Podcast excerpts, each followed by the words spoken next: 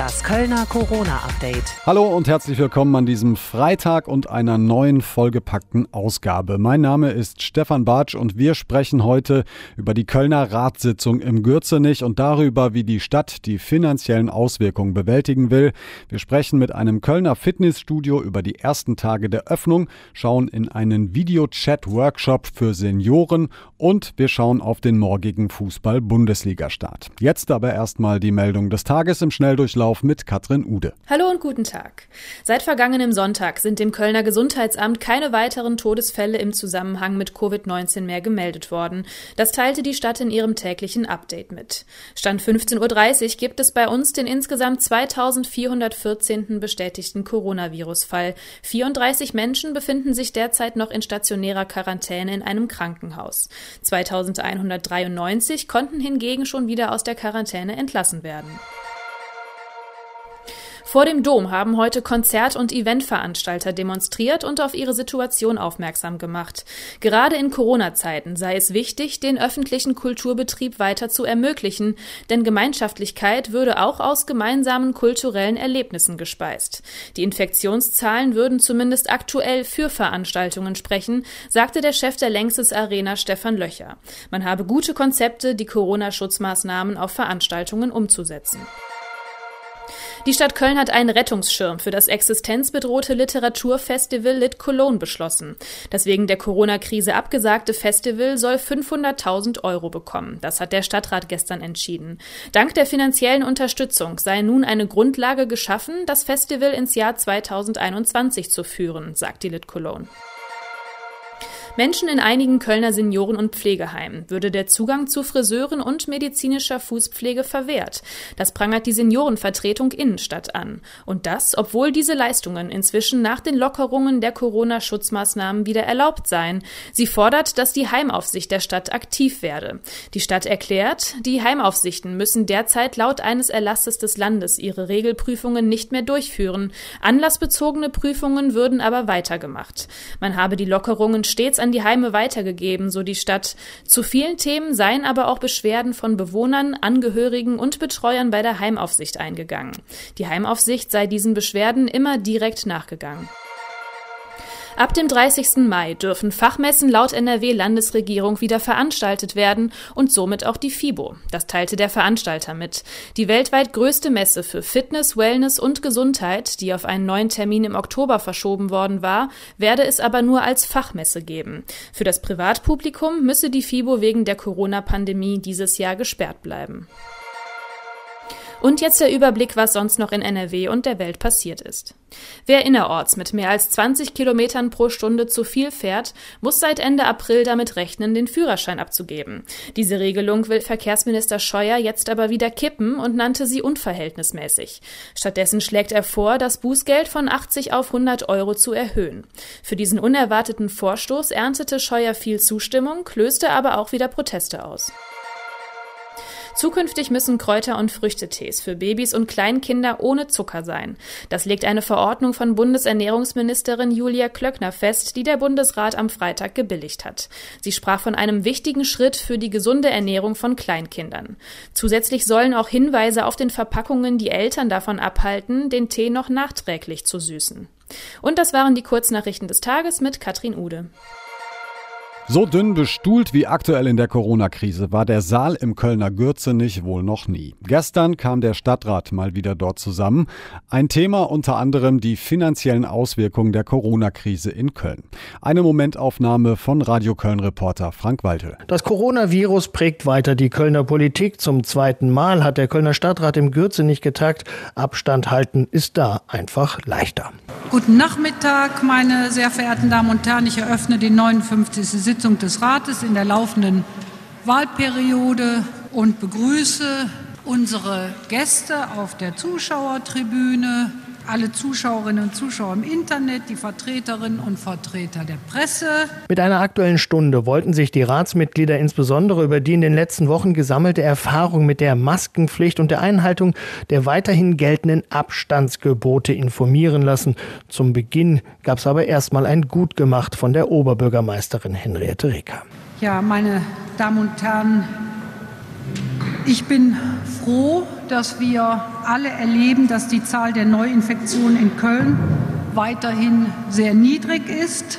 Ob die aktuellen Lockerungen der Einschränkungen die angemessene Reaktion darauf sind, werden die kommenden Tage und Wochen erweisen müssen. Ich möchte mich heute bedanken für Ihr Durchhaltevermögen, das Einhalten der Kontakteinschränkungen und das Einhalten der Distanzregelungen. Ich danke Ihnen allen, den Mitgliedern des Rats, den Politikerinnen und Politikern, allen Kölnerinnen und Kölnern, dass Sie alle Ihre Vorbildfunktion wahrnehmen und mit Selbstverantwortung und Zuversicht die Einschränkungen und die Herausforderungen dieser Krise meistern. Auch heute ist die Botschaft bei allen positiven Entwicklungen, Nachlassen sei keine Option, so Henriette Reker. Ich freue mich genauso sehr wie Sie darauf nach dieser Zeit der Pandemie, diese, ich nenne es immer positive Distanzlosigkeit, für die wir Kölner ja bekannt sind, wieder als Bestandteil unserer Identität zurückzugewinnen, wieder anders näher miteinander umgehen zu können. Aber wir müssen uns noch ein bisschen anstrengen. Und das heißt, wer Freiheit will, der muss auch Verantwortung tragen. Und so sind wir mit den Lockerungen, die sicher richtig sind, nun dazu aufgerufen, uns noch stärker selbst zu regulieren. Denn dieser Schritt ist wichtig, um die Wirtschaft wieder zu stabilisieren. Ich denke, wir können mit gutem Gewissen sagen, wir haben den Virus im Griff und es ist ein Verdienst aller Kölnerinnen und Kölner. Und es liegt gleichzeitig in unserer Verantwortung, dass das auch so bleibt. Und das sieht ganz gut aus, sagt der Leiter des Krisenstabes Stefan Keller. Vor allem die niedrige einstellige Zahl der Neuinfektionen sei erfreulich. Weil wir jetzt unser Augenmerk auf die äh, von Bund und Ländern verabredete Schwelle von 50 Neuinfektionen pro Tag und 100.000 Einwohnern äh, immer lenken. Wir verfolgen das jetzt auch in einer Kurve, wie weit wir uns dieser Marge nähern. Das entspricht äh, für Köln einer Infektionszahl von 540 in sieben Tagen. Und davon sind wir, das darf ich Ihnen zur Beruhigung sagen, sehr, sehr weit entfernt. Äh, und auch auf dem Höhepunkt der Pandemie haben wir das nur an einem Tag in der sieben Tage Rückschau erlebt, dass wir diese Grenze äh, gerissen hätten. Also wir sind da sehr zuversichtlich, äh, dass wir da nicht nur drunter bleiben, sondern dass wir da deutlich drunter bleiben. Man werde auch genau hinschauen, wie sich das Thema Ansammlungen entwickelt, sagt Stefan Keller, vor allem am Brüsseler Platz oder dem Rheinboulevard. Wir sind immer noch nicht, sage ich ganz deutlich, immer noch nicht an dem Punkt, wo wir sagen, die Situation äh, stellt sich so dar, dass wir vielleicht hier über Sperrungen nachdenken müssen. Wir beobachten aber schon, dass gerade in den Abendstunden da deutlich mehr los ist. Ähm, das betrifft nicht nur den Rheinboulevard, sondern auch den Brüsseler Platz. Ähm, wir haben das sehr genau im Auge und äh, sollte damit immer besser werdendem Wetter äh, auch mehr passieren, dann würden wir tatsächlich auch in Erwägung ziehen, diese Bereiche zu sperren. Aber wie gesagt, bis, bislang war das nicht erforderlich oder ich hätte es persönlich auch für unverhältnismäßig gehalten. Soweit die Inforunde. Reaktionen aus der Kölner Politik. SPD-Mann Christian Josten will auch noch mal Danke sagen. Genauso natürlich auch, das darf man nie vergessen, all den Menschen, die äh, außerhalb der Verwaltung auch dazu beigetragen haben, das öffentliche Leben äh, funktionieren zu lassen und im Laufen zu halten. Ähm, ich glaube, ohne diese als Helden des Alltages bezeichnete Menschen äh, wäre vieles in den letzten Wochen und Monaten anders gelaufen, wenn die Dienst nach Vorschrift gemacht hätten. Also da noch mal ein ganz, ganz herzliches Dankeschön für alle Systemrelevanten, die uns da unterstützt haben. Und es gibt eine kleine Nachfrage in Sachen Geld. Was genau ist eigentlich mit den 45 Millionen Euro Corona-Hilfe aus der Kölner Stadtkasse passiert? Ich möchte an dieser Stelle aber noch mal betonen, dass zumindest uns als SPD-Fraktion äh, im Moment noch nicht so richtig transparent ist, was in dem Rahmen dieses 45 Millionen Euro Pakets ähm, tatsächlich alles passiert ist. Wir haben eine sehr umfangreiche Berichterstattung, das will ich gar nicht kleinreden, aber uns fehlt der Überblick, was ist in diesem Topf des hier von diesem Rat definierten 45 Millionen Euro Pakets tatsächlich geleistet worden. Ähm, da würden wir uns um, darüber freuen und da bitten wir darum, Frau Oberbürgermeisterin, dass eben auch dezernatsübergreifend ähm, eine entsprechende Übersicht erstellt wird, die uns diese Transparenz schafft. CDU-Mann Ralf Elster und Grünen Frau Brigitta von Bülow betonen, es sei gut, dass es jetzt wieder in Richtung Normalität gehe. Zum Beispiel die Normalisierung im Schulbetrieb, das ist, glaube ich, essentiell. Und da werden die Pilotversuche und die Ergebnisse äh, aus diesen Versuchen natürlich auch dazu beitragen. Äh, und am Ende gilt das, wir haben es heute im Kulturausschuss gehört, im Bühnenausschuss, natürlich auch für die Bühnen, für alle Bereiche äh, in unserem Leben und äh, das ist gut, dass die Stadtverwaltung daran arbeitet. Die Kämmerin hat zu Recht äh, darauf hingewiesen, dass natürlich die finanzielle Situation uns definitiv überfordern wird.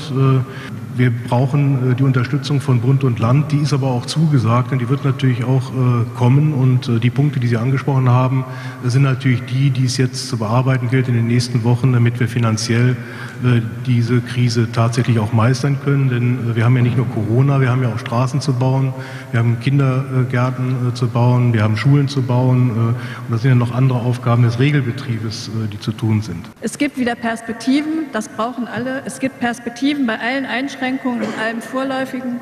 Die Stadt verkündet in ihren Pressemitteilungen weitere Schritte in Richtung Normalbetrieb. Auch das eine sehr positive Nachricht. Schulen sind geöffnet, ebenso schrittweise die Kindertagesstätten. Kinder können wieder auf Spiel- und Bolzplätze. Besuche in Altenheimen sind wieder möglich, Restaurant öffnen und vieles mehr bei allen Einschränkungen, die es gibt. Das sind wichtige Botschaften für alle, die gerade jetzt bis an die Belastungsgrenzen gehen, gehen müssen. Homeoffice mit Kinderbetreuung, Kinderbetreuung ohne Spielplätze und Großeltern, Kontaktsperre. Da müssten und mussten alle schon starke Nerven haben, alle Beteiligten. Beim Weg zurück in die Normalität bedarf es jetzt klarer Exit-Strategien und Botschaften, die der komplexen Situation gerecht werden und die vor allem die Ängste und Unsicherheitsgefühle der Menschen ernst nehmen. Dazu gehören auch schlüssige, wissenschaftsbasierte Konzepte für den weiteren Umgang mit der Corona-Pandemie. Ich denke, da sind wir in dieser Stadt, bei dieser Verwaltung auch gut aufgehoben, was das angeht. Todd Zimmermann ist Oberbürgermeisterkandidat der Ratsgruppe Gut. Er will nicht so ohne weiteres die positiven Sachen betonen, lieber den Finger dahin legen, wo es vielen Kölnern noch wehtut. Und wenn man sich nun äh, Geschäfte, Außengastronomie, Bundesliga fängt wieder an oder auch nur im inneren Grüngürtel umguckt, könnte man fast denken, da wäre wieder etwas annähernd normal. Große Teile der Kölner Bevölkerung kriegen das aber nicht übereinander. Ihr Leben läuft einfach überhaupt gar nicht normal. Das sind die schon angesprochenen Familien, das sind aber auch Solo-Selbstständige, die mit einem vollkommen unzureichenden Programm der Landesregierung im Stich gelassen werden, das ihnen überhaupt nicht hilft, zumindest großen Teilen der Solo-Selbstständigen und viele, viele andere. Es ist nicht normal in Clubs, es ist nicht normal auf den Bühnen und es ist nicht in den Kitas und in den Schulen normal.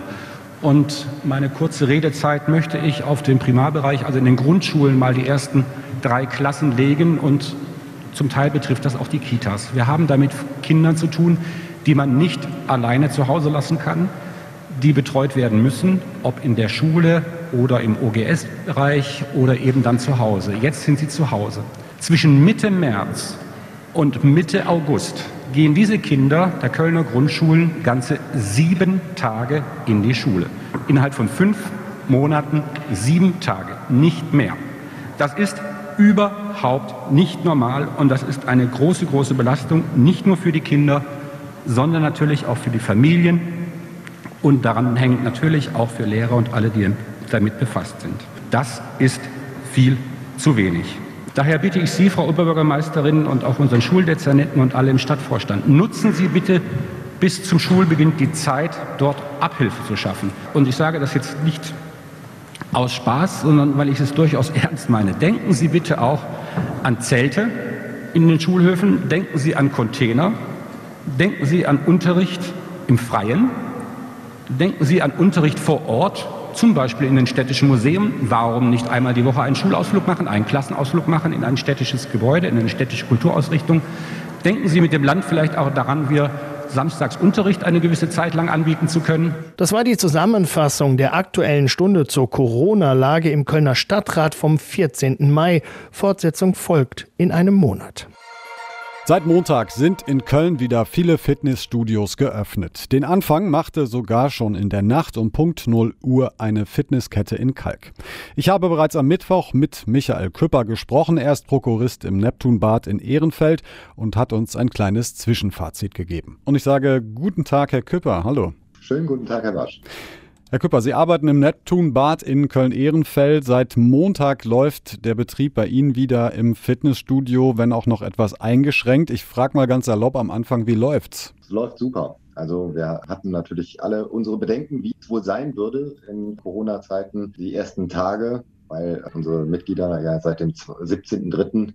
nicht mehr bei uns im Haus waren. Und wir wissen, dass alle immer gerne also zweimal die Woche Sport machen. Und dann hatten wir schon ein bisschen die Befürchtung, dass alle an dem Montag dann sich so sehr freuen, dass sie alle gleichzeitig kommen. Das ist nicht passiert. Wir haben allerdings auch vorher im Newsletter, denke ich, ganz gut informiert und haben alle auch ein bisschen gebeten, gebeten um Solidarität, dass man vielleicht nicht immer zwischen 18 und 20 Uhr kommt, sondern etwas früher oder später, wenn man es möglich machen kann. Es gibt ja heutzutage viele Möglichkeiten, wenn Leute Homeoffice haben. Und das haben dann auch wirklich alle sehr, sehr gut gemacht. Und ja, alle waren froh und glücklich, wieder hier zu sein. Es war nie wirklich voll mhm. und hat sich sehr gut über den Tag verteilt. Jetzt ist es natürlich wie in jedem Geschäft oder in jedem Betrieb, das jetzt äh, wieder geöffnet hat, müssen natürlich auch Sie die Abstands- und Hygieneregeln einhalten. Wie sieht das denn mit der Umsetzung bei Ihnen konkret aus im Fitnessstudio? Ja, wir haben, äh, also äh, am Donnerstag haben wir dann erfahren, dass wir montags aufmachen und haben dann natürlich sofort begonnen mit den Umbaumaßnahmen, die nötig waren. In erster Linie ist es ja so, dass drei Meter Abstand zwischen den Fitnessgeräten sein müssen. Das ist auf jeden Fall etwas, da haben wir uns das ganze Wochenende mit beschäftigt, weil man alles ausmessen muss, die Quadratmeterzahlen nehmen muss und entsprechend die, für die Abstände sorgen muss. Jetzt haben wir das große Glück, dass das Neptunbad ein sehr, sehr großes Haus ist, mhm. in dem man sowas wirklich gut möglich machen kann. Wir mussten tatsächlich zwar 25 Ausdauergeräte dann außer Betrieb nehmen. Allerdings die Kraftgeräte, da ist es, haben wir es so hinbekommen, dass es wirklich wenig sind. Und dementsprechend können wir eine recht große Kapazität bieten. Und bis jetzt hat das sehr, sehr gut funktioniert. Sie haben es vorhin schon so ein bisschen angedeutet, dass die, ähm, dass Ihre, Ihre Kunden und Kundinnen das aber gut wahrnehmen. Also haben eigentlich alle Verständnis auch dafür, dass eben nur ein begrenzter Teil äh, nutzbar ist, jetzt auch für Sie und dass Sie eben auch bestimmte Regeln einhalten müssen. Ist tatsächlich so, wir haben vorher versucht, alle offenen Fragen schon über unsere Internetseite zu klären, indem wir im Newsletter auch gesagt haben, dass alle das sich durchlesen müssen. Und das haben auch alle gemacht. Dadurch waren alle sehr, sehr gut vorbereitet. Und wenn alle gut vorbereitet sind, dann ist es natürlich auch relativ einfach, das umzusetzen. Und das, was sich in der Gesellschaft jetzt schon vorher die ganze Zeit abgezeichnet hat, dass Solidarität wieder an äh, Wert gewinnt. Mhm. Das ist auch jetzt hier zu spüren und alle sind sehr, sehr rücksichtsvoll, halten sich an die Regeln, auch was Masken angeht, was ja sicher äh, sehr, sehr ungewohnt ist im ersten Moment. Aber man kann sich daran gewöhnen und vor allen Dingen, es geht ja auch darum, dass man endlich wieder Sport machen kann und sich bewegen kann. Die Freude steht da über allem. Mhm. Gucken wir mal auf die wirtschaftliche Seite. Sie haben es vorhin gesagt, ich glaube 16. März war so in etwa das Datum, wo es äh, runtergefahren worden ist. Das heißt, Sie haben jetzt auch als Neptunbad jetzt gut zwei Monate, etwas mehr als zwei Monate keine Einnahmen verzeichnet. Wie geht es Ihnen aus wirtschaftlicher Sichtweise? Das ist korrekt. Das konnte im Januar ja auch noch niemand erwarten, dass diese Regelungen dann so greifen, dass wir ab Mitte März dann überhaupt gar keine Umsätze mehr machen. Natürlich trifft, das, trifft uns das sehr, sehr hart. Jetzt haben wir, haben wir wirklich in den letzten Jahren gut gewirtschaftet und es gibt sicher Unternehmen, die, die das nicht so abfedern können für diesen Zeitraum. Wir haben es so geschafft, dass wir das auf jeden Fall überleben werden und konnten in der Zeit auch noch äh, ein bisschen renovieren und haben alles vorbereitet für die mögliche Wiedereröffnung. Hier ist es natürlich auch so, dass auch wenn man ein Polster hat, auch das ist ja irgendwann zu Ende. Also die Frage, wie lange können Sie sozusagen Ihr Haus, weil wir reden bislang vom Fitnessbereich, Sie haben aber auch eine sehr große Saunalandschaft, Sie haben Bäder, Sie haben einen Gastronomiebereich, Kinderbetreuung und auch einen Sauna Saunabereich, Massage und so weiter. Wie sieht da Ihr Plan aus? Weil bislang bislang ist ja noch eher unsicher, wann auch diese Bereiche wieder vollumfänglich zugänglich gemacht werden können. Also wir arbeiten gerade an der Umsetzung des Hygieneplans für den Massagebereich, weil das der nächste Bereich sein wird, den wir öffnen. Da ist es geplant, dass wir das nächste Woche Montag umsetzen können. Zunächst mal auch da langsam anfangen. Das äh, bietet sich jetzt auch an, dass man erstmal schaut, wie es wird und dann entsprechend ausweitet. Aber das ist möglich und dementsprechend werden wir das bis Montag auch umsetzen können. Die Gastronomie haben wir ja bereits wieder geöffnet, sowohl die Außengastronomie als auch die Gastronomie für unsere Mitglieder im Jugendstilrestaurant. Und was die Sauna angeht, bereiten wir uns jetzt auch schon auf den 30. Mai vor, denn das mhm. wurde ja angekündigt, dass das eventuell ein Datum sein könnte. Wir verlassen uns da natürlich jetzt nicht drauf. Wenn wir die Möglichkeit bekommen zu öffnen, dann wollen wir aber gut vorbereitet sein. Und da werden natürlich auch einige Auflagen zu erfüllen sein, für den, gerade für den Saunabereich. Wobei ich hoffe, dass es zumindest auch für den Außenbereich funktioniert, denn dort haben wir Entspannungsliegen und wir haben einen großen Pool und Bäder werden ja auch öffnen. Und von daher bin ich da ganz guter Dinge, dass auch das bald wieder zugänglich sein wird, wenn denn auch eingeschränkt. Aber auch das schaffen wir, die Umsetzung da des mhm. Hygienekonzepts. Eine Frage noch äh, zum Schluss. Viele, also ich kenne es auch hier aus der Redaktion, der ein oder andere hat so ein kleines Fettbölsterchen dazu bekommen, weil er natürlich jetzt weniger Sport gemacht hat als sonst, obwohl es ja auch draußen möglich war, Sport zu treiben. Haben Sie den Eindruck oder vielleicht auch bei sich selber festgestellt, dass Sie in diesen letzten zwei, zweieinhalb Monaten sich weniger bewegt haben, vielleicht auch zugelegt haben? Bei mir persönlich habe ich jetzt nicht den Eindruck, weil ein solch großes Haus, auch wenn es geschlossen ist, dennoch auch Arbeit macht und dementsprechend ist man schon immer unterwegs und ähm, versucht auch immer kleine Sporteinheiten zwischendurch einzubauen. Bei unseren Mitgliedern habe ich natürlich jetzt mit einigen unterschiedlichen Leuten gesprochen und da ist es so, es waren viele fleißig zu Hause. Wir haben auch ein Online-Programm angeboten, mhm. äh, sowohl ein Personal Trainingsprogramm als auch Online-Kurse, die sehr, sehr gut genutzt wurden. Aber klar, ist natürlich der ein oder andere dabei, der da nicht so regelmäßig teilgenommen hat. Und ja, für die geht es dann jetzt wieder los und dafür stehen wir mit unseren Trainern bereit. Eine letzte Frage, die ich eigentlich standardmäßig schon fast immer in diesem Podcast stelle. Nehmen Sie irgendetwas mit aus dieser Zeit, aus dieser Corona-Krise, die ja noch nicht überwunden ist? Ja, ich nehme sehr, sehr viel mit. Und das erste hatte ich eben schon mal angesprochen, ist der Gedanke der Solidarität in der Gesellschaft in den letzten Monaten meiner Meinung nach stark zugenommen hat, jedenfalls bei den vernünftigen Menschen. Und das ist was, was ich auf jeden Fall mitnehme. Und das habe ich auch hier im Betrieb selbst kennengelernt zwischen allen Mitarbeitern. Da war einfach sehr, sehr viel Solidarität da und da haben wir uns sehr darüber gefreut. Wir sind als Team damit zusammengewachsen und auch, glaube ich, daran gewachsen. Das ist auf jeden Fall etwas. Vielen Dank, äh, Herr Küpper, für dieses Gespräch und äh, schöne Grüße nach äh, Ehrenfeld, sag ich mal. Sehr gerne, schöne Grüße. Allein zu Hause oder in einem Altersheim und kaum Kontakt zur Familie oder zur Außenwelt. So ist es vielen älteren Menschen in den letzten Wochen gegangen.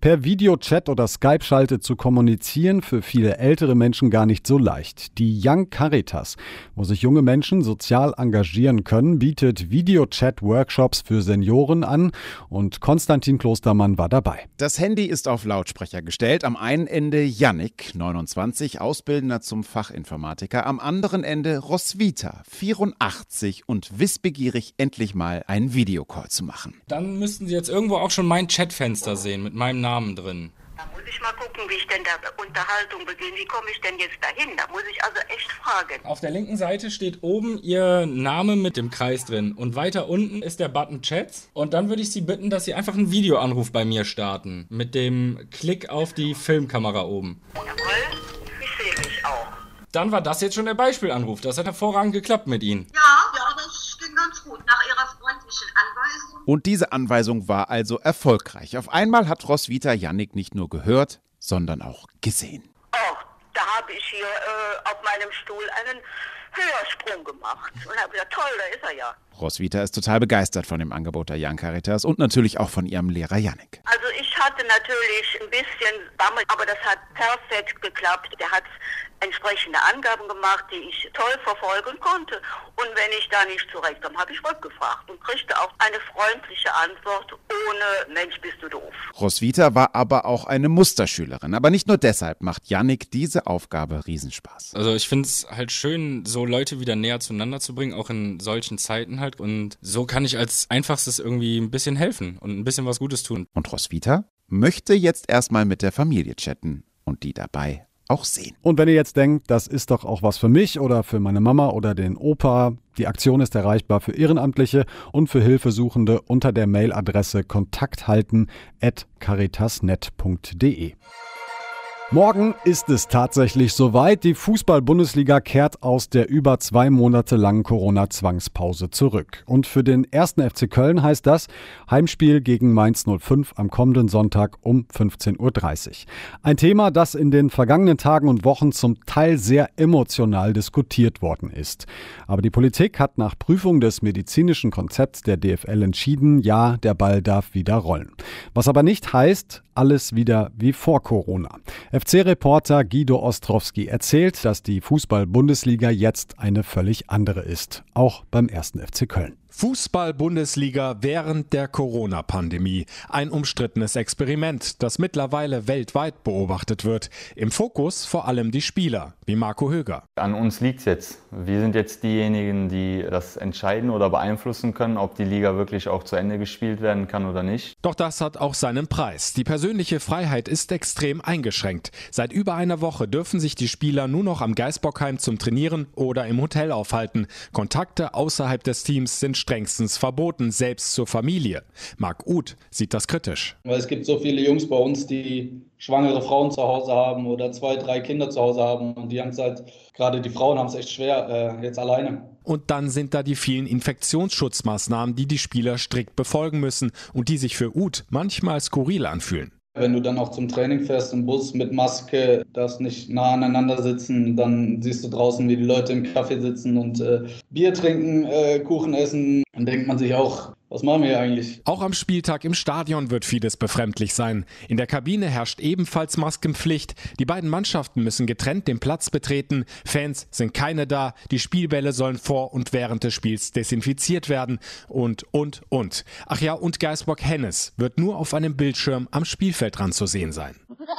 Doch meckern will Marc Uth nicht. Für ihn geht es um den Verein, die vielen Arbeitsplätze, die dranhängen und den sportlichen Wettbewerb. Und wenn der Ball erstmal rollt, kommt für den Stürmer auch der Spaß zurück. Ich freue mich immer, immer darauf, Fußball zu spielen und ähm, es ist kein Job wie jeder andere auf jeden Fall.